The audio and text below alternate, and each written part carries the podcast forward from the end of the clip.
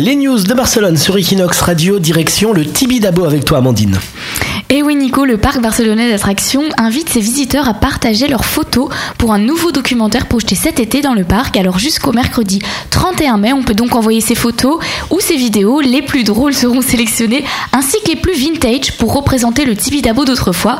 Donc c'est une bonne raison de retourner dans ce lieu d'histoire et de prendre de la hauteur sur Barcelone. Equinox.